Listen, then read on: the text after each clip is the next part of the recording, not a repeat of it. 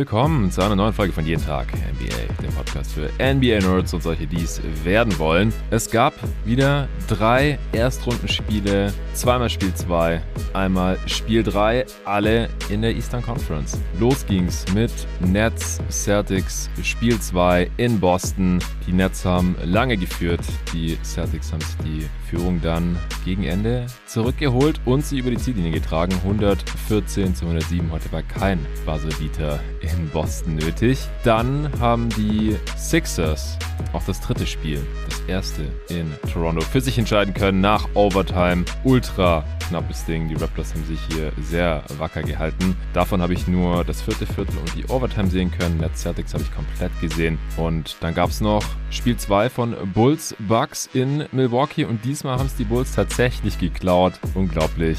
Den Bucks direkt bei den Heimverteidigern abgenommen. 114 zu 110. Sie haben eine hohe Führung gehabt schon in der zweiten Halbzeit, als ich dann einschalten konnte. Da haben die noch über die Ziellinie retten können. Die Bucks sind nochmal rangekommen, aber konnten das Ding hier dann am Ende nicht mehr drehen. Also es gibt einiges zu besprechen hier heute für Nets Celtics und Bulls Bucks, die beiden TNT-Games dieser Nacht. Da habe ich mir mal wieder den David Krut reingeholt. Herr David. Hallo Jonathan. Du müsstest doch jetzt mega hyped sein, oder? Deine Celtics führen 2-0 gegen diese Nets und dann haben auch noch die Bucks gegen die Bulls verloren. Ja, das sind beides Ereignisse, die mir sehr gut gefallen haben. Ja, Celtics sehen sehr gut aus, haben sogar ein Spiel überstanden, in dem Jason Tatum und Jalen Brown nicht so gut gespielt haben. Hm. Weiterhin die Stars der Nets gut verteidigt und dass die Bucks einfach nicht so gut aussehen im Moment, macht auch Hoffnung. Dann hatte ich auch gesehen, das ist natürlich aber eher eine etwas traurigere Nachricht, dass äh, Chris Middleton sein MCL ACL gespraint hat und ein mhm. MRI kriegt. Aber für die Celtics an sich ist das natürlich alles jetzt ähm, ja ziemlich interessant. Das stimmt wohl. Ja, fehlt ja nur noch dann für einen Celtics-Fan wie dich, dass die Sixers verloren hätten, oder? Aber das muss sie gerade nochmal abwenden können durch einen krassen Game-Winning-Dreier von Joel Embiid am Ende der Overtime. Ja. Äh, das Spiel werde ich dann, äh, wenn wir beide hier durch sind, mit dem Luca Cella zusammen besprechen, der sich das komplett reingezogen hat. Äh, Bevor es gleich losgeht, gibt's kurz Werbung. Wie aufmerksame Hörerinnen und Hörer wissen, beschäftige ich mich viel mit Ernährung. Das kommt zum einen daher, dass mein familiärer Background ja im Lebensmittelhandel ist und ich einfach darauf achte, was ich meinem Körper zuführe. Als Sportler, aber auch einfach so, als Mensch. Weil meine Verlobte da ähnlich tickt und wir uns zum Glück beim Thema Essen und Snacks sehr einig sind, haben wir uns total gefreut, als wir Coro entdeckt haben. corodrogerie.de ist ein Food-Online-Portal, hier aus Berlin, wo man viele gesunde Zutaten und Snacks günstig bestellen kann. Vielleicht fragst du dich ja auch, wieso Lebensmittel in winzigen Packungsgrößen abgefüllt werden und warum dich ein Labyrinth aus Handelsstufen vom Ursprung deiner Alltagshelfer trennt und weshalb gute Qualität und faire Preise scheinbar unvereinbar sind. Coro denkt deshalb Handel neu und bietet große Packungen Nüsse, Trockenfrüchte, Superfoods, Proteinriegel, biologische und vegane Lebensmittel und dergleichen günstig an. Coro bezieht die Produkte direkt beim Hersteller, also bei den Landwirten. Die Preise sind transparent und Preisänderungen können über Preisentwicklungsgraphen inklusive Erklärungen nachvollzogen werden. Sehr cool. Ich bin ständig am Snacken und weil ich meinem Körper über die Jahre immer weniger ungesundes Zeug zumute, esse ich eh ständig Nüsse und Trockenfrüchte quasi am laufenden Band. Also warum nicht gleich ein ganzes Kilo bestellen? Dass die Verpackung dabei nicht so fancy aussieht, ist auch egal, weil die Tüte, beziehungsweise in dem Fall sind es fast schon Säcke, eh direkt im Schrank verschwinden. Mit meinem Gutscheincode NBA bekommt ihr 5% auf eure Bestellung und unterstützt dabei noch diesen Pod. Also einfach mal auf Coro Drogerie K-O-R-O Drogerie.de vorbeischauen. Eure Bestellungen gehen direkt an euch raus und ab 100 Euro Einkaufswert sogar kostenlos. Bei der letzten Bestellung haben wir uns haufenweise leckeres Zeug gegönnt. Also da kommt man eigentlich auch relativ schnell auf 100 Euro, ehrlich gesagt. Muss man aber natürlich nicht. Zum Beispiel Bio-Mango-Streifen. Direkt ein Kilo Crunchy Bio Erdnussmus, 500 Gramm. Die Medjool Datteln Premium Large mit Stein, ein Kilo kann ich extrem empfehlen gepuffte Biobanane, 500 Gramm. Also anstatt irgendwelche Süßigkeiten, die voller raffinierten Zucker sind, ungesund wie Sau, eurem Körper gar nichts geben, kann ich solche Sachen echt empfehlen. Oder Nüsse, klar, Macadamia-Kerne gleich 500 Gramm, diverse Proteinriegel, Cashewnüsse, gleich ein ganzes Kilo, Mandelkerne, Kilo, Erdnusskerne, Kilo, verschiedene Nussmixe und da gibt's noch viele, viele andere Sachen. Das waren jetzt nur die Sachen, die wir uns hier schon bestellt haben. Also Gutscheincode NBA auf corodrogerie.de und Link und diesen Gutscheincode findet ihr wie immer auch in der Beschreibung dieses Podcasts. So, das war's auch schon. Ich äh, habe es ja gerade schon mal angeschnitten. Die Nets waren lange Zeit gegen die Celtics in Führung auf beiden Seiten. War interessanterweise heute nicht die Star Power für die Punkte zuständig oder verantwortlich, sondern über weite Strecken die Rollenspieler. Also zur Halbzeit hatten äh, Bruce Brown Seth Curry und Goran Dragic auf Seiten der Nets die meisten Punkte und bei den Celtics Grant Williams, Al Hofford und Daniel Theiss. Entsprechend, ja, für Curry kein Vergleich zum ersten Game noch, zu seiner Performance da. Durant hatte auch ein richtig hartes Spiel, kommen wir gleich zu. Und du hast ja gerade auch schon angeschnitten, Jason Tatum auch nicht so eine Top-Performance, was das Scoring angeht, was das Playmaking angeht, schon. Der hat sein erstes Field Goal erst kurz vor der Halbzeitpause gehabt und Jalen Brown hat auch erst in der zweiten Halbzeit irgendwann aufgedreht. Ja, was würdest du jetzt hier als erstes raushauen wollen, äh, wenn du an dieses Spiel denkst? Ähm, also ich fand als erstes auffällig, dass die Nets Tatum viel physischer verteidigt haben. Sie haben ihn auch etwas öfter geblitzt. Er wurde auch nicht mehr ganz so oft von Kevin Durant verteidigt, äh, vielleicht um ihn zu schonen, aber ich glaube auch einfach, weil Bruce Brown ein bisschen aktiver ist zum Beispiel.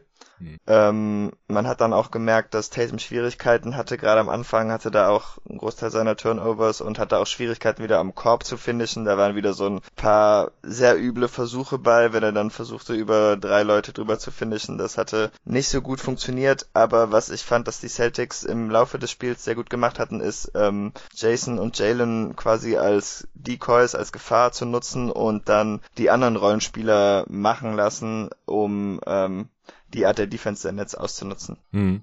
Ja, also sie haben wirklich, auch gerade Jalen Brown, der ja auch gerne Seth Curry da abused hätte, es gibt einfach ständig äh, Mismatches für die Celtics mit äh, diesem Spielerpersonal der Nets. Das hatten wir auch in der Preview schon erwartet. Äh, dann haben sie ihn immer auch sofort hart gedoubled, äh, weil Curry ihn da natürlich alleine auch nicht äh, irgendwie annähernd halten kann, normalerweise. Ich fand auf beiden Seiten wurden wieder extrem viele Turnovers forciert, gerade zu Beginn des Spiels, hat mich so ein bisschen an Spiel 1 erinnert. Und ich fand, das sah teilweise aus wie, wie ein anderer Sport. Also das war auch extrem. Da gab es teilweise drei, vier Steals in Folge auf beiden Seiten. Äh, die meisten, wie gesagt, schon forciert, aber auch ein paar unforced Errors. Sah teilweise wie ein anderer Sport aus, wenn man jetzt zum Beispiel Mavs Jazz geschaut hat, äh, wo bei den Mavs nur ein Spieler überhaupt Turnovers gemacht hat und nur das ganze Team drei Stück. So wie es hier äh, hin und her ging, da gab es mehr Ballverluste als, als Fehlwürfe am Anfang. Es gab auch wieder relativ viele Freiwürfe, also es war wieder ein sehr, sehr physisches Spiel. Bruce Brown hat am Anfang auch davon profitiert, dass die Celtics natürlich in erster Linie KD und Kyrie das Leben schwer machen wollen äh, und, und die Zone dicht machen wollen, eher auch von ihm weghelfen. Also er hat das genommen, was die Celtics die ihm gegeben hat und noch ein bisschen mehr. Ähm, hat durch einen Stil und durch einen Offensivrebound dann noch mehr Possessions kreiert und so hat er sehr schnell neun Punkte gehabt, Bruce Brown. Und die äh, Celtics noch null. ja. Und diesem Rückstand sind die Celtics dann ja auch erstmal hinterhergelaufen und ja, haben am Anfang hauptsächlich dadurch gepunktet, dass sie halt, wie gesagt, relativ viel gefault wurden und dieser 10 Punkte Rückstand, der, der hat sich dann auch eigentlich ja bis, bis kurz vor die Halbzeit so äh, durchgezogen. Ähm, was ist dir noch aufgefallen in der ersten Halbzeit? Ja, was dieses Mal nicht so gut funktioniert hatte, was im ersten Spiel eine ziemlich große Waffe war, war das Offensiv-Rebounding. Dadurch, dass mhm. äh, Durant jetzt auch etwas mehr auf einem Big abgestellt wurde, gab es ja dann natürlich weniger Chancen, als wenn Seth Curry Al Horford die ganze Zeit ausboxen muss natürlich. Ähm, ich finde schon, dass man das gespürt hatte. Grant Williams hatte zum Glück einen ziemlich guten Stint. Er war ja auch mit ja verantwortlich, ja. dass das Spiel nicht ganz außer Kontrolle geraten ist. Hatte ein paar Offensiv-Rebounds, hatte ein paar Dreier, als die Celtics dann 17 Punkte zurückstanden und hat das Spiel in der Phase dann auch noch so ein bisschen gerettet. Und Aber, Floater von Bruce Brown äh, geblockt. Ja, stimmt. Also der hat den Celtics echt den Arsch gerettet am Ende vom ersten Viertel, weil so waren sie nur mit, mit neun hinten dann. Weil sonst wären sie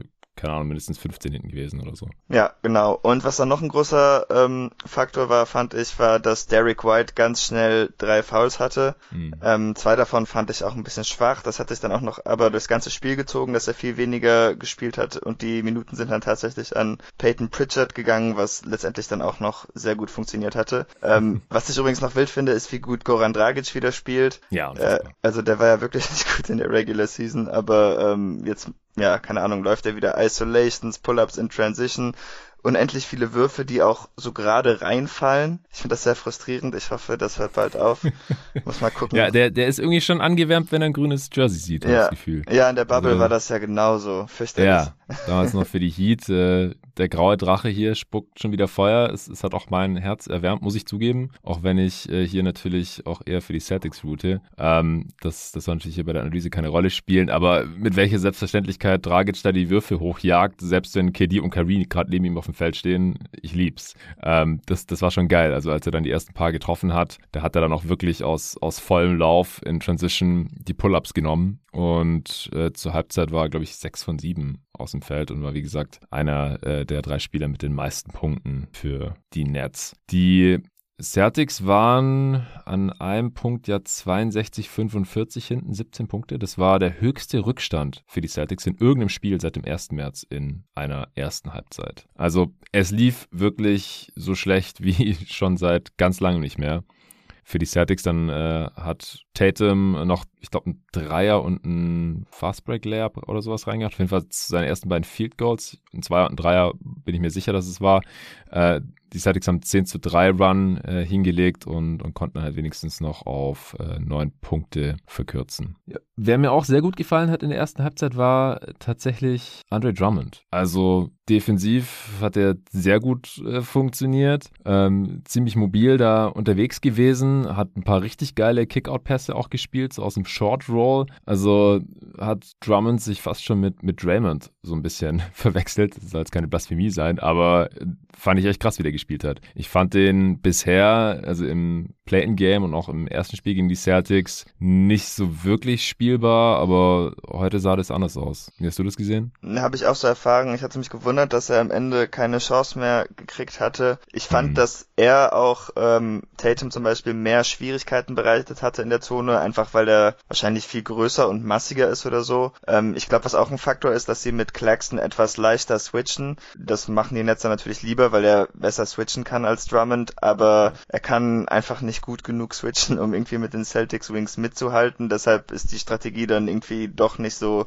gewinnbringend. Aber ja, doch. Also ich war sehr überrascht, als ich ähm, nach dem Spiel mit meinem Bruder über den Boxscore geschaut hatte und wir dann festgestellt hatten, dass Drummond nur fünf Punkte hatte, weil ich hatte schon den Eindruck, dass der irgendwie so einen drei Minuten Stretch hatte, der recht dominant war oder so. Ja, er war nur zwei von vier aus dem Feld und hat nur eins seiner drei Freiwürfe getroffen. Aber er hat so viele andere Sachen gemacht. Vier Rebounds, zwei Assists, äh, ich glaube, die waren beide auf Dreier, drei Steals, zwei Blocks. Also sie haben ihn auch weniger ähm, in der Drop-Coverage eingesetzt, äh, weil das die Celtics halt auch ziemlich abusen können mit ihren Pull-Up-Shootern, sondern wenn es halt On-Ball-Screens gab, dann äh, ist er immer aufs Level vom Screen und hat er halt geholfen, Druck zu machen und dann aber auch wieder sehr schnell immer in die Zone zurück rotiert oder wohin sonst. Also switchen kann er nicht, aber das sah, fand ich, ganz gut aus und er und Claxton haben sich ja wieder alle Minuten auf der 5 geteilt. Mit Claxton waren die Nets minus 10 und mit Drummond äh, waren sie noch ausgeglichen. Also Claxton hatte auch ein paar starke Szenen, krasse Blocks dann auch im vierten Viertel, aber unterm Strich fand ich, dass es mit Drummond schon besser lief und die Zahlen unterstreichen das ja auch.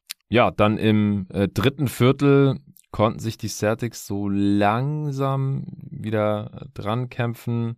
Es gab dann irgendwie auch ein paar Calls, da hat sich Stan Van Gundy ein bisschen drüber aufgeregt, weil er meinte, ja, die, die Off-Ball, ähm, die, die gab es bisher gar nicht und jetzt auf einmal pfeifen sie das gegen die Nets. Ähm, das war halt auf jeden Fall ein Faktor, dass, dass dann die Celtics da ein paar Calls mehr bekommen haben. Aber es war, war teilweise schon rough, die Turnovers der, der Celtics, oder? Also auch so, was ich, Brown hat sich auf den Fuß gedribbelt. ja, bei dem Crossover-Versuch, ja. Ja, Ja, also ich fand das mit den äh, mit den Fouls, das hat mich auch ein bisschen genervt, einfach weil die Linie auf einmal so ziemlich anders war. Ich keine Ahnung, das bin dann ich. Ich hatte jetzt nicht unbedingt den Eindruck, dass das einem Team unbedingt hilft, ähm, aber auf einmal stand wieder jeder an der Freiwurflinie. Das war ein bisschen nervig. Das macht dann halt auch einfach nicht so viel Spaß zum Zuschauen. Aber zum Glück haben sich die Spieler fürs letzte Viertel daran gewöhnt und dann war es dann wiederum nicht so schlimm. Ja.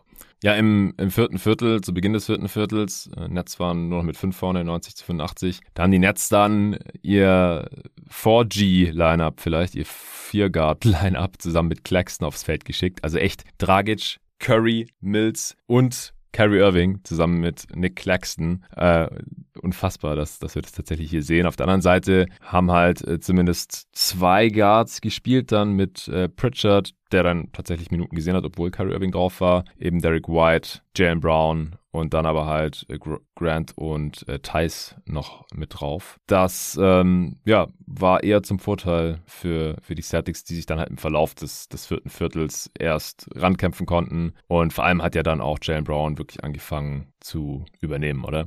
Ja, das ist ein guter Trend bisher, dass er im letzten Viertel übernimmt in dieser Serie, auch wenn ich sagen muss, dass mir seine Entscheidungen in den anderen drei Vierteln, auch in Spiel 1, bisher nicht so gut gefallen haben. Da settelt er manchmal zu schnell für Jumpers. Aber gut, in den letzten Vierteln kommt er bisher immer sehr gut zum Korb. Hatte auch in diesem Spiel ja später dann noch einen ziemlich tiefen Pull-Up-Dreier äh, gegen Kevin Durant. Also mhm. das ist ja schon eine sehr gute Waffe. Ich war überrascht, dass äh, Peyton Pritchard in diesem Lineup so gut funktioniert hatte. Ich hatte ja schon damit gerechnet, dass sie ihn weiterspielen würden und ich mag ja auch, dass er ihn im letzten Viertel dann noch so ein Spacing-Element bringt, was die anderen Spieler nicht so haben. Aber ähm, ähm, ich fand schon ein bisschen überraschend, dass er Teil dieses dominanten Defensivruns der Celtics war, der hier eigentlich im letzten Viertel stattgefunden hat. Ähm, er war dann auch endlich derjenige, der Goran Dragic dann mal abgemeldet hat. Das haben bisher noch keine Celtics geschafft. Das war auch ein bisschen überraschend. Aber äh, am wildesten fand ich, dass er dann einfach alle möglichen Nets off the Dribble genommen hat. Äh, gegen Nick Claxton hat er einen Free Throw Line Jumper erarbeitet. Dann hat er, glaube ich, noch zweimal gegen Seth Curry Jumper ausgespielt. Äh, also es war wirklich ein sehr gutes Spiel von ihm. Er hat ja auch dann den äh, Korb zur Führung getroffen. Das ja, stimmt. So Step-Back Dreier, wo er aber leider auf der Linie war. Ich ja. weiß nicht mehr, über wen er da drüber geworfen hat. Ich glaube, es war gegen so, Curry. Ja, das kann gut sein. Zum äh, 94, 92 dann aus, aus Celtics Sicht die, die Halle natürlich total am explodieren. Ja, und das größere Problem für die Nets war aber, dass sie einfach nicht mehr scoren konnten. Also nicht einfach, nicht mehr, kommen wir gleich zu, aber äh, sie hatten halt in den ersten beiden Vierteln noch 33 und 32 Punkte gemacht und im vierten dann nur noch gut halb so viele, nur noch 17 Punkte und die Celtics dann 29, also das Viertel mit 12 gewonnenes Spiel mit 7, also im vierten dann wirklich das Ding noch gedreht. Äh, was hast du da gesehen von, von deiner Celtics Defense? Ähm, ja, also die haben weiterhin einfach total aggressiv gespielt. Sie hatten überhaupt keine Schwierigkeiten, jeden Spieler auf Kevin Durant zu switchen. Ich fand auch, dass jeder das gut gemacht hat. Auch Grant mhm. Williams hatte ein paar gute Defensivszenen. Aber was man einfach merkt, ist, sobald Kevin Durant ähm, auf Höhe der Freiwurflinie ist, oder ich glaube sogar nicht mal, also der kommt nicht mal bis zur Freiwurflinie, dann kommt halt mindestens ein Celtics, der Celtics-Spieler, der am Perimeter steht, einfach schon ein, zwei Schritte rüber und das macht es ihm einfach unglaublich schwer. Sie kriegen ja auch so viele Swipes bei Jumpern von Durant. Im letzten Viertel gab es ja dann auch noch eine Szene, wo Brown und Tatum ihn quasi gleichzeitig geblockt hatten. Also zumindest ja, fand ich nicht so deutlich, aus, ja. wer von beiden den Block jetzt letztendlich hatte. Ähm, Tatum. Ja, und der kriegt einfach überhaupt keine Luft. Also die Defense ist einfach unglaublich und äh, hat jetzt auch wieder mit verschiedensten Konstellationen funktioniert. Ich würde sagen, dass Thais doch noch so das schwächste Glied ist. Also das merkt man schon. Wenn er dann äh, oben am Perimeter steht, dann haben sie es am schwierigsten. Aber naja, damit kann man auf jeden Fall arbeiten. Ja, ich denke auch. Also Durant kann eigentlich kaum dribbeln gegen diese Defense, weil einfach immer zwei, drei Celtics gleich da sind und es macht ihm halt auch seine Pull-up mit Ranger so schwer wie irgend möglich mit den, mit den langen Celtics Defendern, die es auch gut timen, die ihn in dem Spiel schon oft gefault haben. Es gab halt auch einfach viele Fouls, aber trotzdem hatte er noch ein ineffizientes Spiel, weil wenn sie ihn halt mal nicht gefault haben, dann ist der Ball einfach nicht reingegangen. Er hat 27 Punkte am Ende gehabt und sechs Turnovers und für die 27 Punkte hat er 27 Shooting Possessions gebraucht. Also ein Punkt pro Shooting Possession. Das ist vor allem für Cameron Durant unterdurchschnittlich und das hat, obwohl er 18 von 20 120 Freiwürfen dabei hatte. Die sind da jetzt schon mit eingerechnet. Das sind 90 Prozent. Und ja, aus dem Feld halt 4 von 17. Nur ein von zwei Dreiern. Ich frage mich halt so, wenn gar nichts geht, sobald du den Ball auf den Boden setzt und irgendwie in deine Midrange an den Spot möchtest, dann wieso chuckt der nicht einfach mehr Dreier? Ja. Das habe ich überhaupt nicht verstanden. Also KD, echt ein schwieriges Spiel. Mit den sechs Turnouts auch einen mehr, als er Assists hatte. Fünf Fouls auch in, in Foul Trouble gewesen, wie, wie am Ende aber fast jeder bei den Nets. Ich finde, er bekommt jetzt übertrieben viel Häme gerade ab. Klar, sein Team ist 0-2 hinten und in Spiel 1 war jetzt auch schon nicht so überragend. Da, da war ja noch äh, Kyrie Irving der, der fast den Nets den, den Sieg beschert hätte. Aber ich, ich finde es schon krass, äh, was da gerade auf NBA Twitter so abgeht, teilweise. Äh, ich muss sagen, da bin ich noch nicht gewesen, da ich mit meinem Bruder geschaut hatte. Da blieb mir das zum Glück erspart. ja. Ey, die Celtics liegen jetzt 2-0 vorne. Und hast du das schon mitbekommen, dass sie 40 und 1 sind in der Franchise History, wenn sie äh, 2-0 vorne sind? Er erinnere mich nicht dran. Ich weiß genau, was die 1 ist. Ich bin noch immer wütend auf Terry Rozier für den elften vergeigten Dreier in dem Spiel 7. Ja, für die Hörer, die es nicht mehr wissen, ist nämlich auch schon vier Jahre her, äh, für die eine Niederlage nach einer 2-0-Führung der Celtics in Franchise History in einer Seven-Game-Series, ist äh, LeBron James. Denn der hat das Ding ja dann noch gedreht damals in den Eastern Conference Finals. Da wurden jetzt direkt die Vergleiche aufgemacht. Ja, KD äh, genau gegen denselben Core hier, also aus Tatum, Brown, Horford, Tice, Smart, ja. äh, bisher voll am Abkacken und äh, LeBron damals hat, hat total dominiert. Äh, ich ich finde, das ist irgendwie ein seltsamer Vergleich, einfach weil es auch ein anderes Team ist. Ja. Ähm, aber es wurde halt auch gesagt, ja, LeBron hatte damals viel weniger Hilfe, weil gut, KD hat halt immerhin Kyrie neben sich. Aber KD steht jetzt bei 13 von 41 aus dem Feld. Das sind nicht mal 32 Prozent. 12 Turnovers zu 8 Assists. Das ist das erste Mal in seiner 13-jährigen Karriere, dass er unter 40 Prozent schießt und gleichzeitig über 6 Turnovers in aufeinanderfolgenden Spielen gemacht hat. Regular Season und Playoffs. Ja, dass er so schlecht schießt und so viele Turnovers macht. Kam noch nie vor. In der gesamten Karriere von KD. Das können sich die Celtics schon mal auf die Fahne schreiben. Das hat vorhin Kirk Goldsberry äh, auf Twitter geschrieben. Also der, der ist hier am struggeln und das kommt nicht von ungefähr. Es liegt an der Defense. Ich hätte ehrlich gesagt nicht gedacht, dass man KD so gut verteidigen kann. Ich hatte ihn ja noch auf 1 bei meinen Playoff-Spielern, Top 10 für die Playoffs, die Nico hier gemacht hat, vor mittlerweile schon drei Wochen. Weil eine, eins der Argumente war halt, der Typ ist einfach nicht so wirklich zu verteidigen und die Celtics überzeugen mich so langsam vom Gegenteil. ja, ich bin auch schockiert. Ich habe das offensichtlich auch noch nie gesehen, dass jemand Kevin Durant so gut verteidigt hat. So in der Serie gegen die Warriors gab es, glaube ich, so Momente, aber äh, über zwei Spiele hinweg durchgehend finde ich jetzt echt schon krass, was die Celtics mit ihm machen und wie wenig äh, ja gute Looks er auch einfach kriegt. Ich meine, da sind ja einfach gar keine bei. Ja. Er stand auch drei Minuten Verschluss bei 0 von 9 in der zweiten Halbzeit. Ich weiß nicht, ob er 0 von 10 war am Ende und ja. hatte vier Turnovers in der zweiten Halbzeit glaube ich. Ja, schon übel. Ja, und die Celtics haben halt einen 14 zu 2 Run hingelegt, äh, sich die Führung gekrallt. Ich glaube, der 14 zu 2 Run war dann nach diesem Pull-Up-Dreier von Jalen Brown über Bruce Brown. Smart hat dann eine Minute vor Schluss noch so ein Lefty-Floater. Hatte sich nicht sein Daumen ausgekugelt. Da gab es auf Twitter auch so ein Video, ja, wie, der äh, vorher wieder Spiel. eingerenkt wurde. Ja, ja, genau. Ja, vor dem Spiel hat er das gemacht. Äh, ja, dazu fand ich auch noch, also ich verstehe nicht, was mit dem passiert ist, was da auf einmal für ein wildes äh, Zeitverständnis hat oder so. Also sowohl bei, im letzten Spiel halt offensichtlich mit dem Pass, den er dann noch auf Tatum gespielt hat. Und bei dieser Possession, wo er den Layup hatte, ich dachte, der hätte keine Ahnung, was auf der Uhr war, weil ich dachte, warum wirfst du denn nicht? Und ja, es war, glaube zwei Sekunden, als ja. er den, den Wurf an der Dreilinie, äh, den Pass an der Dreilinie gefangen hatte, steigen halt 90% genau. der Spieler dann hoch. Und er spaziert ganz langsam zum Korb irgendwie in Zeitlupe und kriegt Gegen den drei Netz. Wurf dann in letzter Sekunde noch los und trifft ihn natürlich auch. Äh, Jalen Brown hat dann noch mit ihm zusammen seine linke Hand bewundert. Das war auch ein ja. ganz schönes Bild. Ja, definitiv. Also irgendwie Anfang des zweiten Viertels, da äh, wurde ihm der Daumen eingerenkt von dem äh, von den Teamärzten auf der Bank. Äh, Habe ich dann auch noch auf Twitter ein Video von gesehen. Und später hatte er mit derselben Hand halt diesen, diesen Floater, was dann halt wirklich letztendlich äh, der Sargnagel war, der Dagger zum 110. Zu 100, Endstand 114 zu 107 und, und das, obwohl die Nets 48 Prozent ihrer 21 Dreier genommen haben, ist getroffen haben, ist natürlich jetzt äh, kein super hohes Volumen. Sie waren auch aufgrund der vielen Freiwürfe noch ziemlich effizient, 114er Offensivrating, aber die Celtics hatten halt, hatten halt ein 123er, 64 Prozent True Shooting. Das äh, war im Endeffekt zu viel für diese Nets Defense, die ich trotz allem überraschend gut finde bisher hier in dieser Serie. Also für die ja. 21. für die Platz 21 Defense der Regular Season äh, überperformen sie das hier schon wieder, wie ich finde, wie auch schon in den letzten Playoffs. Aber es reicht dann halt im Endeffekt nicht, obwohl Jason Tatum nur 5 von 16 aus dem Feld ist, äh, 19, für 19 Punkte. Hat aber 10 Assists, also Playmaking von Tatum war echt on point heute. Richtig geile Kickouts gespielt, Swing-Pässe und dergleichen mehr. Das äh, sind trotzdem noch die zweitmeisten Punkte der Celtics gewesen am Ende. Brown am Ende doch der Topscorer mit 22 Punkten und 6 Assists. Aber wie gesagt, Grant Williams 17 Punkte, Horford 16 Punkte, Tice 15 Punkte, alle auch bei sehr guten Quoten. Williams hat alles aus dem Feld getroffen, alle drei Dreier, alle Freiwürfe. äh, unfassbar. Also 17 Punkte aus sieben Shooting Possessions sind das. das ist noch nicht mehr effizient. Und halt Peyton Pritchard noch mit äh, 10 Punkten in, in 15 Minuten. Und bei den Nets, ja, äh, zu Kyrie sollte man vielleicht noch was sagen, oder? 10 Pünktchen heute, ein Assist in 40 Minuten, miese Quoten.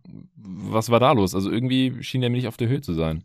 Nee, also hat er auch gar nicht so aggressiv gespielt. Er nee. kam heute auch nicht so wirklich zum Korb, aber ich hatte auch, muss ich jetzt auch sagen, nicht den Eindruck, dass die Celtics jetzt einen viel besseren Job gemacht hatten oder so. Also seine Würfe waren ja auch schon im letzten Spiel, die Jumper waren ja auch schon schwierige Würfe, aber er hat es halt irgendwie heute nicht so wirklich drauf ankommen lassen. Also ich fand ihn einfach ein bisschen passiv, keine Ahnung. Hm. Also, was ich gedacht hatte, es wurde ja auch eingeblendet dann, dass er, sobald die Sonne untergegangen war, er fasst ja gerade, ja. ist ja gerade äh, Ramadan, äh, ist er dann sofort in die Kabine und hat sich eine Banane geholt. Vielleicht war er Stimmt, einfach das hatte ich wieder vergessen. Komplett unterzuckert, hatte keine Energie, weil das andere Spiel am Sonntag, das war viel früher am Tag. Da war Iftar noch nicht so lange her, da, da konnte er morgens noch essen quasi. Und das könnte halt sein, dass er halt irgendwie durch den Tag schon so ein bisschen ausgezehrt war. Ich weiß nicht, aber es haben ja auch schon andere äh, NBA-Spieler in der Geschichte, die gefastet haben, krasse Performance abgeliefert in, in den Playoffs. Ich glaube, Olajuwon zum Beispiel war auch immer am Fasten. Ja, Dragic 18 Punkte für die Nets, äh, am Ende trotzdem noch gute Quoten gehabt. In 20 Minuten auch diese 18 Punkte wohlgemerkt. Die Nets mit ihm plus 1, was der zweitbeste Wert des Teams ist. Er ist sogar der beste, wenn man die Garbage Time rauslässt. Seth Curry, 4 seiner 6-3 getroffen für 16 Punkte. Bruce Brown am Ende auch 23. 8 Rebounds, 4 Assists, also der hat wieder ein sehr starkes Spiel gemacht, drei seiner vier Dreier getroffen. Das war heute der beste Spieler der Netz, würde ich mal behaupten. Über Drummond haben wir schon gesprochen. Ja, ansonsten hätte ich jetzt, glaube ich, nichts mehr. Du bist jetzt wahrscheinlich zuversichtlich für die restliche Serie, oder?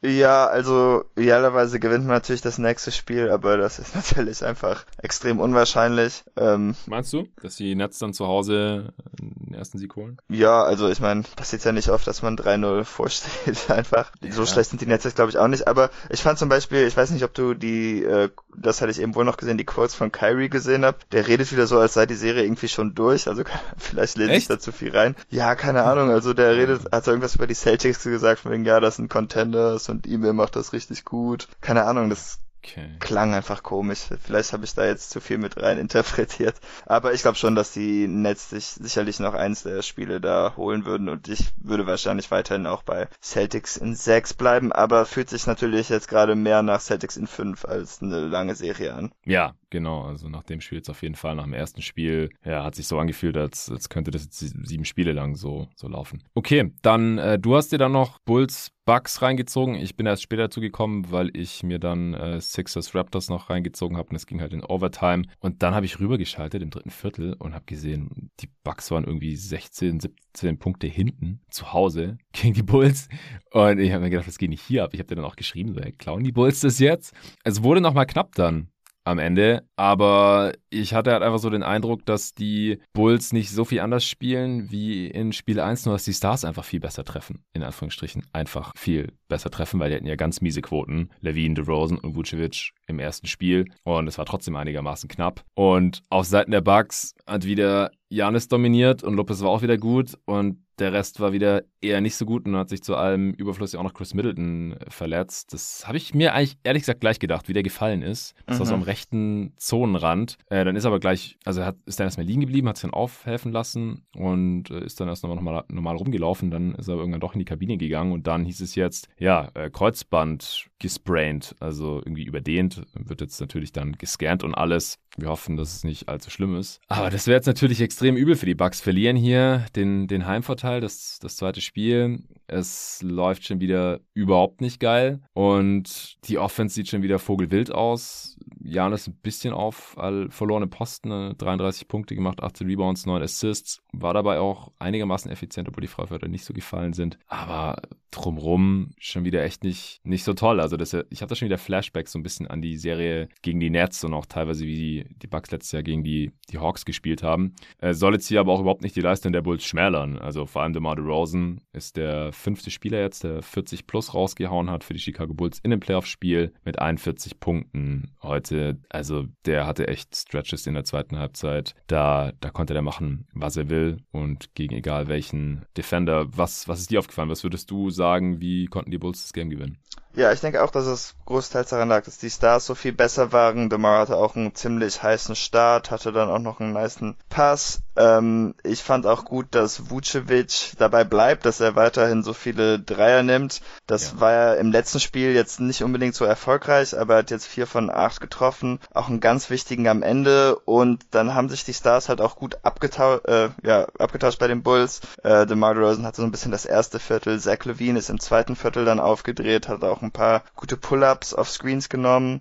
Alex Caruso fand ich auch sehr wertvoll in dem Spiel ich bin gespannt, ob die Bugs ihn äh, vielleicht in Zukunft etwas mehr offen lassen. Das fühlte sich im letzten Viertel ein bisschen so an, als ob sie damit was Erfolg hatten, dass sie seinen Mann mehr in die Zone nehmen können. Aber mhm. ja, keine Ahnung, der macht einfach so viele Winning Plays, äh, Rebounds, gute Defense, hatte auch neun Assists. Ja. Und mit zehn sogar am Ende. Äh, zehn sogar am Ende, ja, stimmt, genau.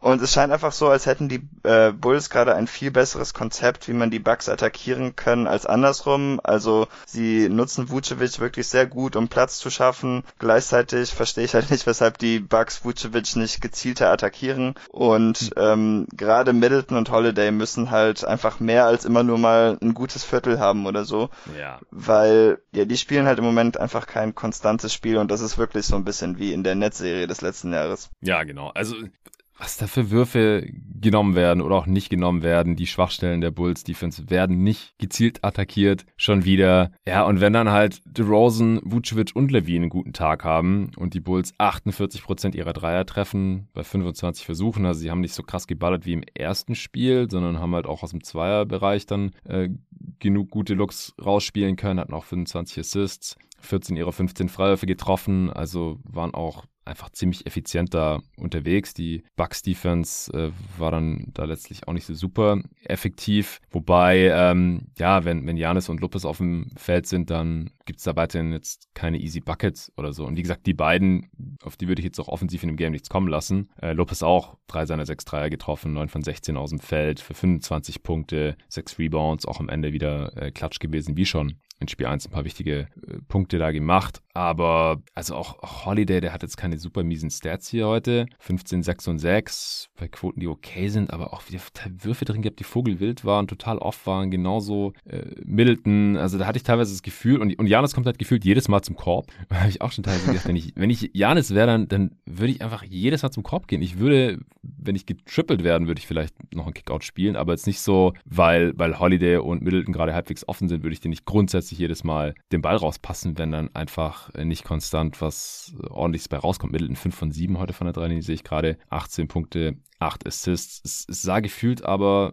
schlimmer aus. Die haben auch zusammen 10 Turnovers. Wahrscheinlich liegt es auch daran. Äh, wie gesagt, ich habe auch nicht das ganze Spiel gesehen. Es ist immer schwierig, dann so einen Gesamteindruck äh, von den Spielern wiederzugeben, weil den, den habe ich einfach nicht. Aber von dem, was ich gesehen habe, hat es mir wie gesagt, wieder, wieder nicht gefallen. Und dann, äh, wie gesagt, DeRozan in der Midrange an seine Spots gekommen, auch über Janis einfach drüber geworfen. Äh, am Ende hat ihn dann Drew Holiday übernommen, da hat er auch mal einen Stretch gehabt, da hat er keinen oder fünf Würfe in Folge vergeigt, aber am Ende hat er es dann auch wieder klar gemacht. Die Bugs sind nochmal rangekommen, gerade weil Janis dann halt auch wirklich aggressiv war und immer konsequent in die Zone gegangen ist und finishen konnte oder gefault wurde oder noch einen Offensiv-Rebound geholt hat. Hatte dann auch defensiv äh, ein paar, paar Highlight-Plays, paar Highlight-Blocks. Und dann war es ja auch nochmal ein Three-Point-Game, eine Minute vor Schluss, nachdem Janis äh, auf den cuttenden Lopez gepasst hat, der ihn and one reingelegt hat. Und auf der anderen Seite dann haben die Bulls nicht punkten können. Die Bucks haben ein paar Stops gehabt, aber die haben den Rebound einfach nicht bekommen können.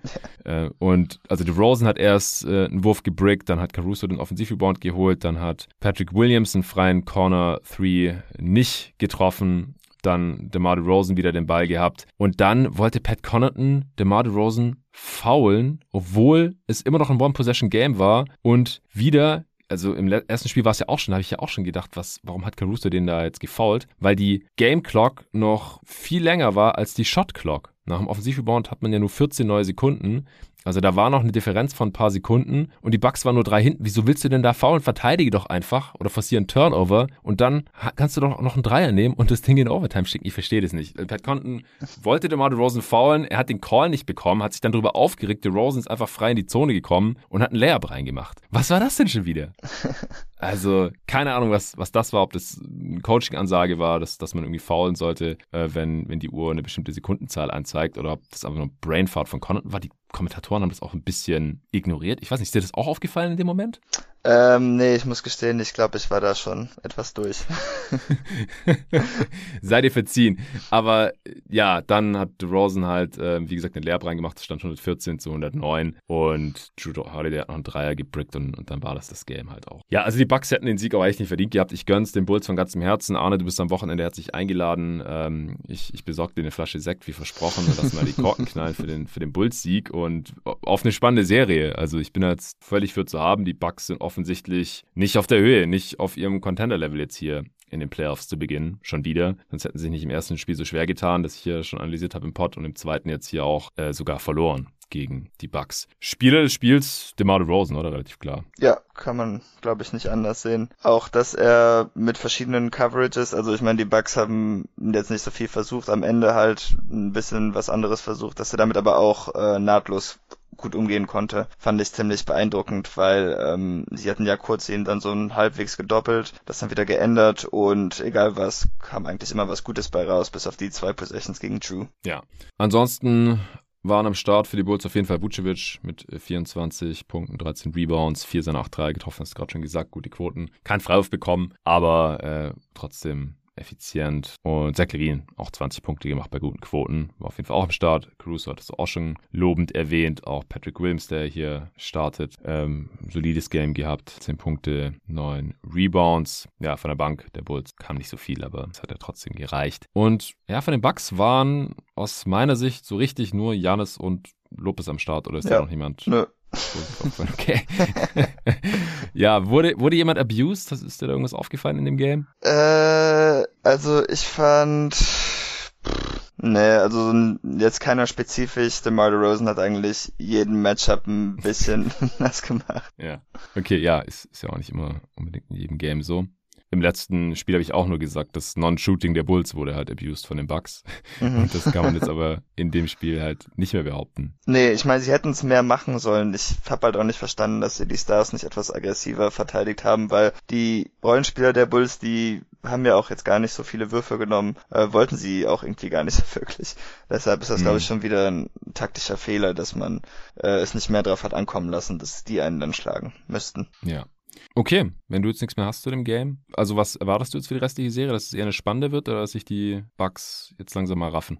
Ähm, also ich denke schon, dass sich die Bugs raffen sollten, aber... Ja, sollten tun sie es auf jeden Fall, aber... Wir wissen ja von den Bugs, dass es manchmal ein bisschen länger dauert, aber ich kann mir ja. trotzdem leider nur schwer vorstellen, dass das jetzt hier länger als sechs Spiele dauert, denn die Bugs haben ja eigentlich schon den Talentvorteil. Ich meine, vielleicht je nachdem, was mit Middleton passiert, könnte das nochmal etwas ändern, weil dieses Bugs-Team mhm. ist ja auch nicht mehr so tief wie das Team des letzten Jahres. Und äh, defensiv sind sie ohnehin nicht mehr ganz so gut gewesen. Da fehlt PJ Tucker schon. Ja. Middleton ist halt doch nochmal besser als ihre Bankoptionen. Und Auf defensiv mag ich jetzt nicht so wirklich, was ich bisher von ihnen gesehen habe in den Playoffs. Ähm, von daher, tja, aber ich denke trotzdem, Bucks in 6 ist noch so am wahrscheinlichsten. Ja. Ich sehe gerade, die Bulls haben zwar nur 14 Würfe am Ring bekommen und damit halb so viele wie Milwaukee, aber 12 davon getroffen. Uff.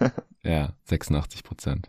Float Range ging nichts. Ja, das ist das normale gegnerische Wurfprofil gegen Milwaukee. Aber sie haben halt ihre Jumpshots unglaublich gut getroffen. Ja. 15 von 31 aus der Midrange, also fast 50 Prozent. Das ist im Halbfeld, wo solche Würfe ja normalerweise stattfinden. Extrem gut. Und da war halt in erster Linie der Mar Rosen für verantwortlich.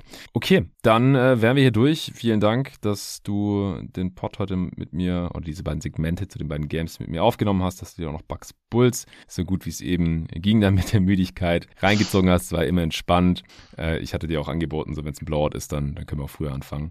Und jetzt wartet auch der Luca schon, mit dem ich gleich Sixers Raptors aufnehme. Also danke, David. Ich äh, wünsche dir einen schönen Tag. Danke. Feier dein, dein Celtics-Sieg und wir quatschen bald wieder. Bis dann. Bis dann.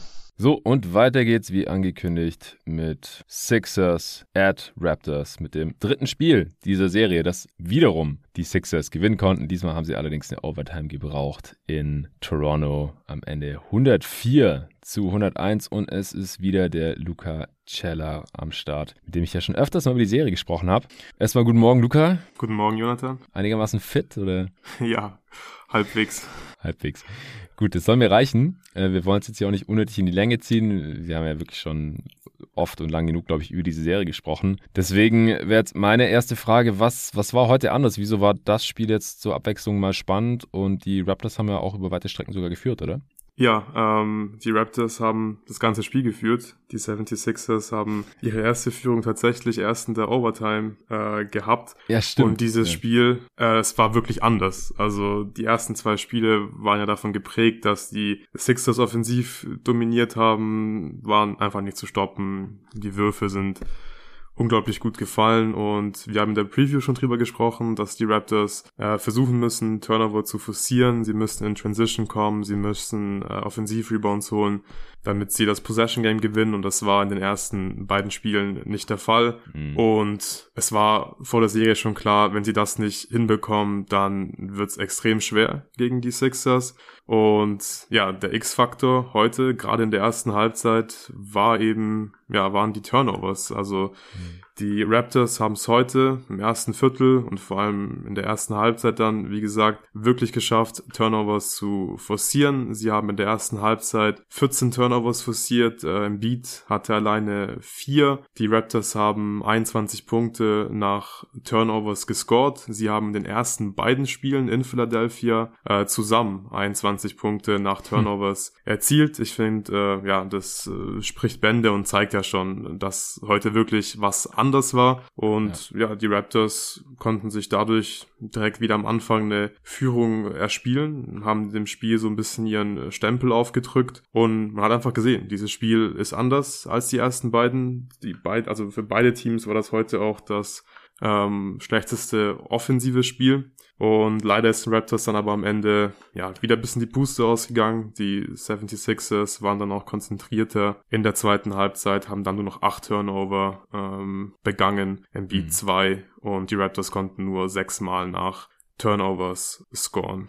Ja, ich, ich habe das Spiel so ein bisschen nebenbei laufen gelassen, während der zweiten Halbzeit von Nets Sixers, äh, Nets Celtics natürlich. Und ich habe dann auch mal in einem Timeout so kurz in die Advanced Stats reingeschaut und da habe ich gesehen, dass die Sixers äh, irgendwann, ich weiß nicht, war das Ende des ersten, Anfang des zweiten Viertels, halt eine Turnover-Rate von über 30 Prozent hatten. Das heißt, und am Ende des Spiels übrigens auch noch von über 26 Prozent. Das heißt, sie haben halt in jedem dritten Angriff den Ball verloren. Das ist halt schon echt heftig. Und ja, wie wir immer wieder gesagt haben, so das, das ist halt nötig, damit die Raptors irgendwie eine Chance haben.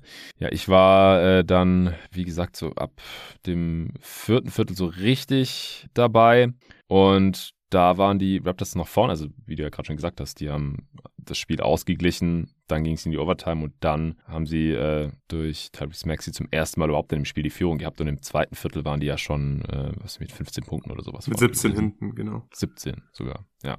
Und der Vorsprung ist dann halt über, über das Spiel immer weiter geschwunden, wie ich hier dieser schönen Grafik auf NBA.com entnehmen kann. Zur Halbzeit waren sie noch 10 vorne und ja, im, im dritten wurde es dann schon knapp und äh, im vierten war es dann auch schon mehrmals ausgeglichen. Äh, Embiid hatte zur Halbzeit wie viele Punkte? Fünf oder so? Fünf, genau, hatte fünf Punkte, war äh, zwei von fünf aus dem Feld. Äh, sollten wir vielleicht auch noch abschließend zu den Turnovers erwähnen, dass ja. äh, das gute Double-Teaming gegen Embiid ähm, ein Hauptfaktor dafür war, dass man so viele Turnover forcieren konnte. Man hat sich heute darauf fokussiert, ähm, Embiid beim ersten Dribbling zu doppeln. Dadurch ist es Embiid schwierig gefallen, nach seinen Drives abzuschließen, weil halt oft plötzlich nochmal ein Defender da war und auch seine Pässe waren heute einfach aus diesen Double Teams nicht gut. Er war auch nicht aggressiv, also wenn er nur fünfmal wirft, ähm, auch das zeigt ja schon, dass er ja da einfach äh, nicht so viele Würfe forciert hat für sich selbst auch, äh, eher gepasst hat, den Ball dann auch einfach oft weggeschmissen hat und das war äh,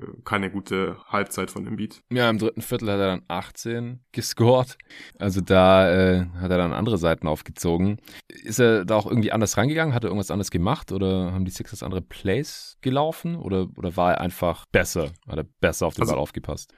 Äh, ja, er hat auf jeden Fall besser auf den Ball aufgepasst. Er war aber vor allem auch aggressiver. Ähm, also im Beat, das haben wir auch schon besprochen in der Preview, der ist nicht zu stoppen und er hat es dann einfach geschafft, sich äh, durchzusetzen. Man muss Precious äh, Achua hier auch loben. Er hat relativ gut gemacht. Man kann ihm da keinen Vorwurf machen. Viel besser, glaube ich, kann er Embiid nicht verteidigen. Er hat ihm das Leben da schon so ein bisschen schwer gemacht, aber in der zweiten Halbzeit hat er dann einfach auch viele schwierige Würfe getroffen, die er aber die ganze Saison halt schon trifft. Er hat auch in dem Spiel acht Dreier genommen. In den beiden Spielen in Philadelphia hat er nicht so viel Dreier genommen. Ich glaube, da mhm. hat er insgesamt, glaube ich, vier genommen. Ich bin mir gerade nicht sicher. Auf jeden Fall deutlich weniger als jetzt halt in diesem dritten Spiel. Und das war halt auf jeden Fall ein Faktor. Gestartet ist ja aber diesmal nicht Achua, sondern Cam Birch. Der hat aber im Endeffekt dann gar nicht so viel gespielt. 14 Minuten nur, vier Fouls in diesen 14 Minuten gemacht. Ihm auf dem Feld minus zwei. Also das lief ja dann offensichtlich nicht so gut, oder? Und Achua am Ende mit über 35 Minuten.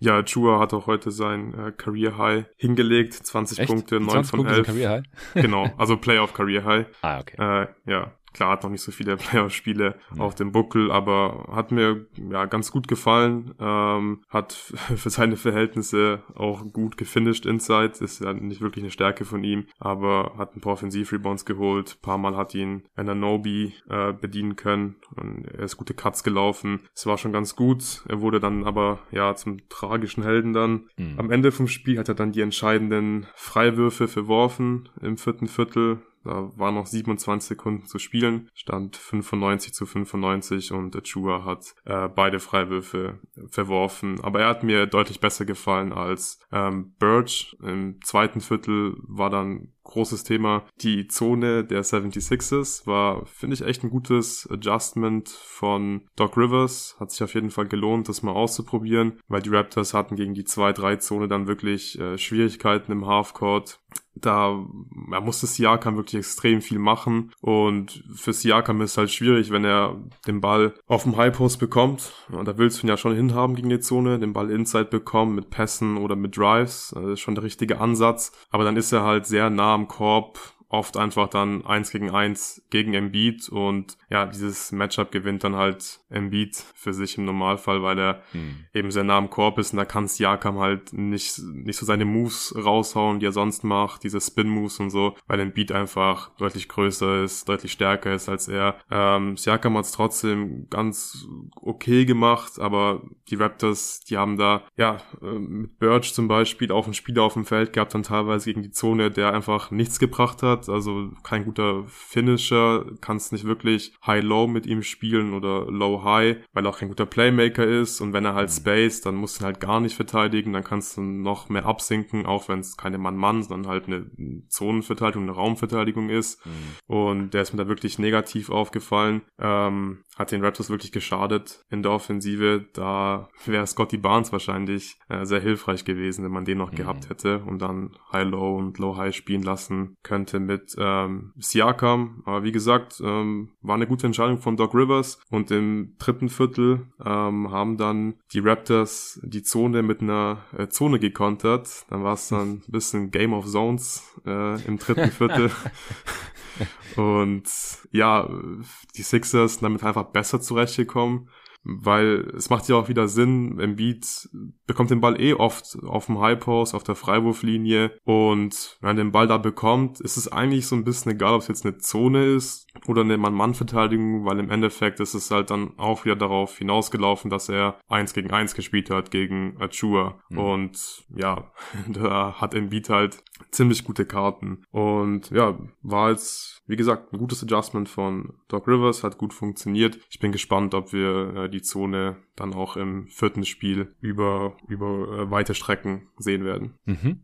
Ja, Embiid, nachdem er nur die fünf Punkte zur Halbzeit hatte, ist er trotzdem noch zum Mann des Spiels geworden. Denn er hat in der zweiten Halbzeit und in Overtime dann ja insgesamt 28 Punkte gemacht. Äh, inklusive sehr, sehr wichtiger Punkte ähm, im, im vierten Viertel und äh, natürlich auch dann in der Overtime. Also er hatte sowieso schon auch einen, einen krassen Turnaround-Jumper gemacht, ähm, der, der wichtig war. Und dann äh, hat er, also ich, ich fand das ja eigentlich grundsätzlich nicht so ideal, dass er mehrmals ja, in High-Leverage-Situationen den Ball an der Dreierlinie bekommen hat. Vor allem, weil die Sixers gar keinen Dreier gebraucht haben. Das habe ich auch gedacht, so kann man dem Typ nicht mal den Ball ein bisschen näher am Korb geben, wo er dann auch ein bisschen gefährlicher ist und halt einen hochprozentigen Zwei-Punkte-Wurf, was ja ausreichen würde, sich vielleicht erarbeiten kann. Oder er muss halt hart gedoubled, getrippelt werden und dann hat jemand anders einen freien Wurf. Und die Sixers hatten ja heute auch äh, ganz, ganz gutes Shooting um ihn herum oder nicht nur heute, jetzt eigentlich schon in allen drei Spielen zieht sich das ja so durch, dass die Sixers einfach ihre Dreier extrem gut auch treffen.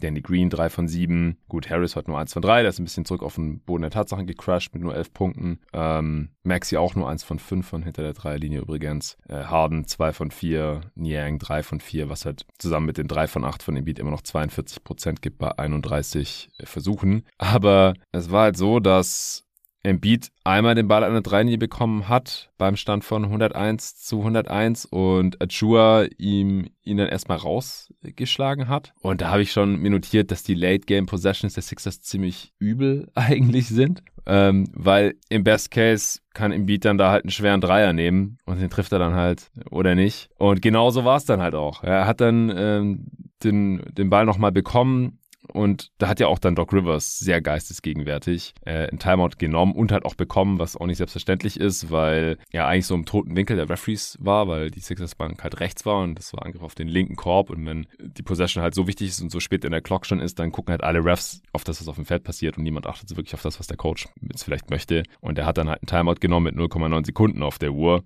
und was dann da aus diesem Timeout entstanden ist, das, das hat mich schon ziemlich äh, schockiert. Was sind deine Gedanken dazu? Du kannst es gerne beschreiben. Ja, also ich muss nochmal sagen, ich fand's, äh, muss man Doc Rivers wirklich loben. Also er ist ja wirklich da in die Hälfte der Raptors gesprintet. Also er hat ja jetzt nicht nur von seiner Bank aus Timeout äh, gefordert, dann hätte er sie ja niemals bekommen. er ist da wirklich ins Spielfeld äh, reingerannt. Darf man wahrscheinlich so auch nicht machen, aber war auf jeden war Fall einzige äh, Chance, ja. genau sehr wichtig. War die einzige Chance. Er hat die Timeout bekommen.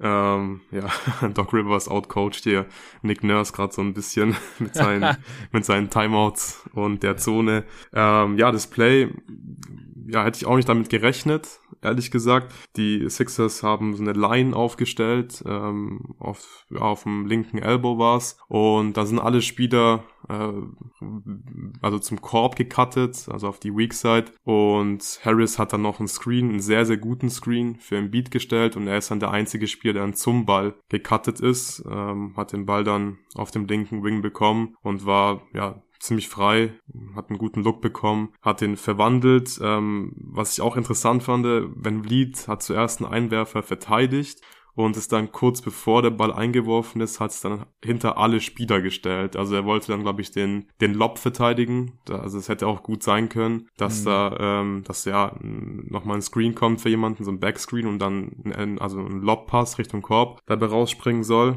Ähm, damit habe ich eigentlich auch so ein bisschen gerechnet. Aber ja, Rivers hat sich hier für den Dreier entschieden und ja, im Beat, ähm, krass, dass er den, dass er den trifft. Er hat wirklich ja, viele ey, schwere Würfe getroffen. Vor, ich habe es vorhin auch auf Twitter nochmal geschrieben. Ich weiß nicht, ob ich mich oder wann ich mich daran gewöhnen werde, dass so ein Typ mit Shaq-Size, also der ja. halt 7'2 ist, 300 Pfund Minimum, dass der halt so ein Turnaround-Dreier reinswischt als Game Winner in den Playoffs. Das ist unfassbar. Also, ja, meine, das Wurf, sieht vor allem auch, auch so smooth bei ihm aus. Ja, ja genau. genau. Also, es sieht wirklich richtig geil bei ihm aus. Also wahrscheinlich werde ich mich nie daran gewöhnen können. Ich habe es im Podcast ja. bestimmt auch schon fünfmal gesagt, weil ich es einfach immer wieder unglaublich finde. Ja, auf ja, jeden also, Fall. Ganz ähm, krass. Von ja, vielleicht sollten wir nochmal auf die, auf die letzte Possession in, ähm, in der regulären Spielzeit äh, zurückkommen. Wir haben ja gerade die letzte Possession in Overtime beschrieben. Da war das, ja, die Timeout und das Play Call nach der Timeout war schon okay, war riskant, aber warum nicht? Kann man so machen. Sixers wurden belohnt dafür. Ähm, das letzte Play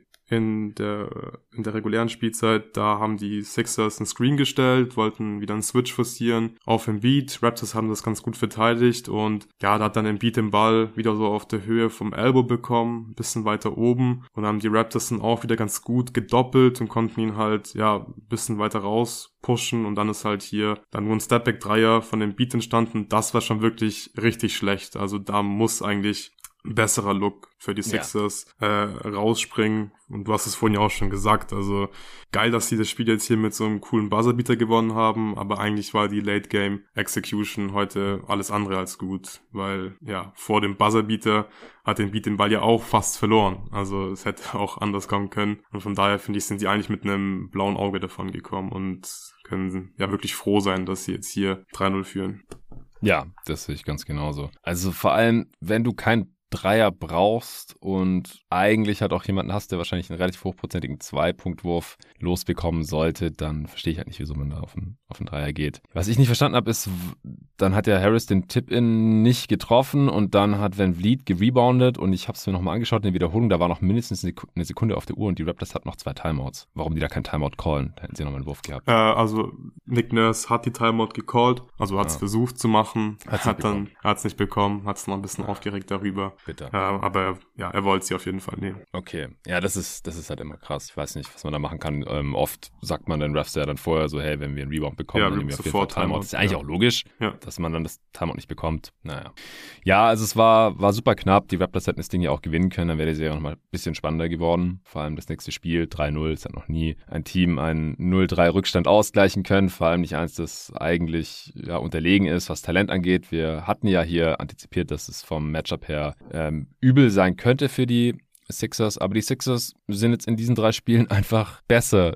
Sie spielen besser, als wir das erwartet hatten, oder? Es, es gilt nach wie vor auch nach diesem Spiel. Auch als ja, auf jeden Fall. Und das Problem heute war auch, dass Siakam und Fred Van Vliet mit Abstand das schlechteste Spiel in dieser Serie hingelegt haben. Beide nur zwölf Punkte. Wenn Vliet ähm, zwei von zehn von der Dreierlinie, brauchst einfach sein Shooting. Und eigentlich fast schon Wunder, dass die Raptors ja das ganze Spiel äh, geführt haben, beziehungsweise die Sixers äh, nie geführt haben hm. in der regulären Spielzeit. Und ja, einfach bitter, weil gerade Siakam ähm, war da einfach nicht spritzig genug heute, hat es nicht hinbekommen, die, die Switches zu schlagen. Embiid hat ihn auch viel verteidigt, da sah er heute auch nicht so gut aus und ja, die Raptors haben ihn heute gebraucht und er hat sie so ein bisschen im Stich gelassen, da hätte mehr von ihm kommen müssen. Offensiv, äh, Embiid sah in der Defense, gerade in Space, also wenn er seine, also wenn er die, seine Matchups ähm, weiter draußen, weiter weg vom Korb äh, verteidigen musste, sah er wirklich phänomenal gut aus. Es war krass, also es war auch egal gegen wen. Siakam hat er gut verteidigt, Gary Trent, Van Vliet, ähm, immer vor den Ballhändlern geblieben, fand ich ziemlich stark.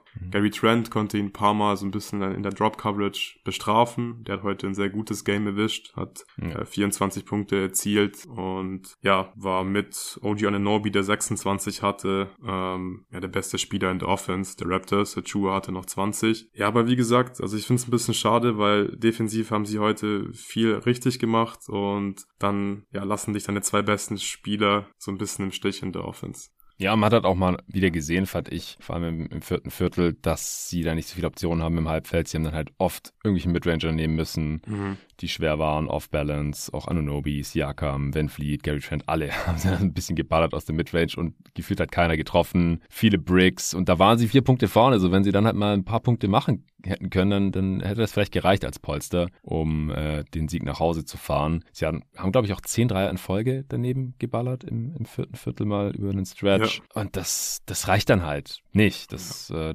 selbst wenn man die Sixers da dann defensiv einigermaßen im Griff, Griff hat, man muss halt vorne genug Punkte machen, um dann daraus auch Kapital zu schlagen. Wir haben, glaube ich, noch nicht erwähnt, dass Harden ausgefault hat. Mhm. Äh, an diesem Chua Drive, äh, woraufhin der dann seine beiden Freiwürfe nicht getroffen hat und es ja dann letztendlich auch deswegen in die Overtime ging. Ja, äh, Spieler des Spiels. Embiid ist klar. Ja, wer wer war Fall. sonst am Start? Ich glaube, wir haben jetzt mittlerweile schon alle Namen genannt, aber kannst du vielleicht nochmal von genau. beiden Teams sagen, ja, wenn ich mich, auf jeden Fall gut war? Ja, ähm, also hier würde ich eigentlich dann fast nur Raptors-Spieler nennen, weil Embiid einfach mit Abstand äh, der beste Spieler bei den Sixers war und Maxi, Harden und Harris definitiv schon bessere Spiele in der Serie gespielt haben. Bei den Raptors hat mir, wie gesagt, OG sehr, sehr gut gefallen. Mhm. Hat 26 Punkte gemacht, 5 Rebounds, 4 Assists, 1 Block, 1 Steal, 8 von 18 aus dem Feld, 4 von 9 von der Dreierlinie. Äh, hat, mir als, hat mir als Playmaker auch ganz gut gefallen äh, mit seinen 4 Assists konnte ja relativ häufig seinen Mann schlagen und so mal äh, Vorteile für die Raptors kreieren, was die einfach oft nicht hinbekommen haben. Nach seinem Drive muss dann halt rotiert werden. Er hat dann die Cutter teilweise gut bedient, hat auch selber ordentlich gefinisht. Ähm, ja,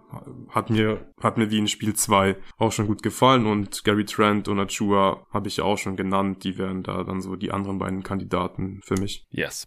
Ist irgendjemand hier gnadenlos ausgenutzt worden? Hat da jemand für die Kategorie? Gnadenlos ähm, würde ich nicht sagen. Also Niang war da ja immer so der heißeste Anwärter für den ausgenutzt Award. Aber weil Siakam heute einfach nicht so einen guten Tag hatte, wurde er einfach nicht so krass ausgenutzt genutzt, hat auch 22 Minuten heute gespielt. Äh, Feibel darf ja auch nicht spielen, deswegen musste er auch mehr spielen, aber es war heute völlig okay, sah teilweise sogar sogar, sogar gut aus in der Defense. Äh, ich habe mich jetzt dann für Birch entschieden, mhm. weil er ja den Raptors einfach offensiv vor allem wehgetan hat, gerade gegen die Zone, hat nur zwei Punkte gehabt und war eins von vier aus dem Feld. Die Defense war okay, aber ich glaube, da hätte man ja einen besseren offensiven Spieler sehr gut vertragen können. Ja, stimmt. Thibault durfte ja nicht spielen in Toronto hat er jetzt heute irgendwie gefehlt?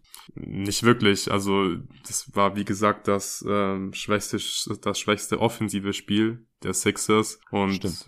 er war ja nicht. da hätte er nicht geholfen. Genau, also er hilft nicht in der Offense. In der Defense war das, war das wieder sehr solide von den Sixers. Also ich hatte nicht das Gefühl, dass er jetzt mega fehlt. Und Niang hat auch drei seiner vier Dreier getroffen. Ja, von daher hat der einen guten Job gemacht und ich war eigentlich ganz zufrieden mit seinen Minuten. Alright. Hast du jetzt noch irgendwas zum Spiel loszuwerden, was wir noch gar nicht angesprochen haben? Ansonsten wären wir durch. Nee, ich glaube, wir haben alles, alles Relevante erwähnt. Also die große Geschichte waren einfach die Turnovers. In der ersten Halbzeit, in der zweiten Halbzeit haben die Raptors nicht mehr so viele Turnover forcieren können. Embiid hat aufgedreht und am Ende war es halt dann eine sehr bittere Niederlage für die Raptors. Ja, im Prinzip entschieden durchs durch Embiids äh, Dominanz und individuelle Klasse. Das können wir hier ruhig nochmal so unterschreiben. Also Embiid äh, ist am Start hier in den Playoffs, äh, sieht fit aus, äh, mal endlich und hat jetzt schon den ersten Gegner aus dem Weg geräumt, wo ihn nicht viele, inklusive uns, äh, wo nicht viele den Gegner, inklusive uns beiden, vorne gesehen hatten in sechs oder sieben Spielen. Das wird nicht mehr passieren. Ähm, ob die Raptors jetzt noch das zweite Heimspiel gewinnen können, mal sehen. Äh, Drake hat ja am Ende zu Embiid gesagt, so, ja, ich bin wieder hier fürs äh, 3-1 dann, weil äh, die haben da irgendwie ein bisschen Trash-Talk äh, gehabt. Und Embiid hat mir ja auch gemeint, so, ja, 3-0, was sagst du jetzt so ungefähr? Ja, also die Sixers sind so gut wie in der zweiten Runde. Wie gesagt, es hat noch nie ein Team an 0-3 Rückstand aufholen können. Und wenn sie jetzt keinen Quatsch machen in den nächsten Spielen, dann äh, sind sie hier wahrscheinlich als eines der ersten Teams in der zweiten Runde. Denn äh, in den anderen Serien, wo ich von äh, Sweeps oder sehr kurzen Serien ausgegangen bin, da sieht es jetzt teilweise nicht so aus, nachdem ja die Bulls heute Nacht gewonnen haben, nachdem gestern die Pelicans gewonnen haben, nachdem Chris Middleton jetzt ein Sprained MCL hat. Ich habe gerade nochmal auf Twitter geschaut. Könnte halt echt sein, dass jetzt die, die restliche erste Runde ausfällt, je nachdem, was da eben bei der Untersuchung dann bei rauskommt. Booker hat sich den Hamstring gezerrt und ist auch fraglich, ob er die nächsten beiden Spiele machen wird. Und ähm, es, es, gab jetzt schon Lippenleser, die einen äh, kurzen Austausch zwischen ihm und Crowder da entschlüsselt haben wollen, äh, wo Crowder fragt, was er denkt, ob er wieder in, der, in den Semis äh, oder in den Finals am Start ist. Also, pff, ja, Booker sah auch total angepisst aus. Es, ist auch das dritte Mal, dass er was am Hamstring hat. In dieser Saison hat er an dem noch nichts. Das war auf der anderen Seite, aber vor ein paar Jahren auch schon mal. Also der kennt, der weiß halt schon, wie sich das anfühlt und wie, wie lange dann wahrscheinlich fehlt. Und das ist wahrscheinlich halt dann zumindest ein Teil der restlichen ersten Runde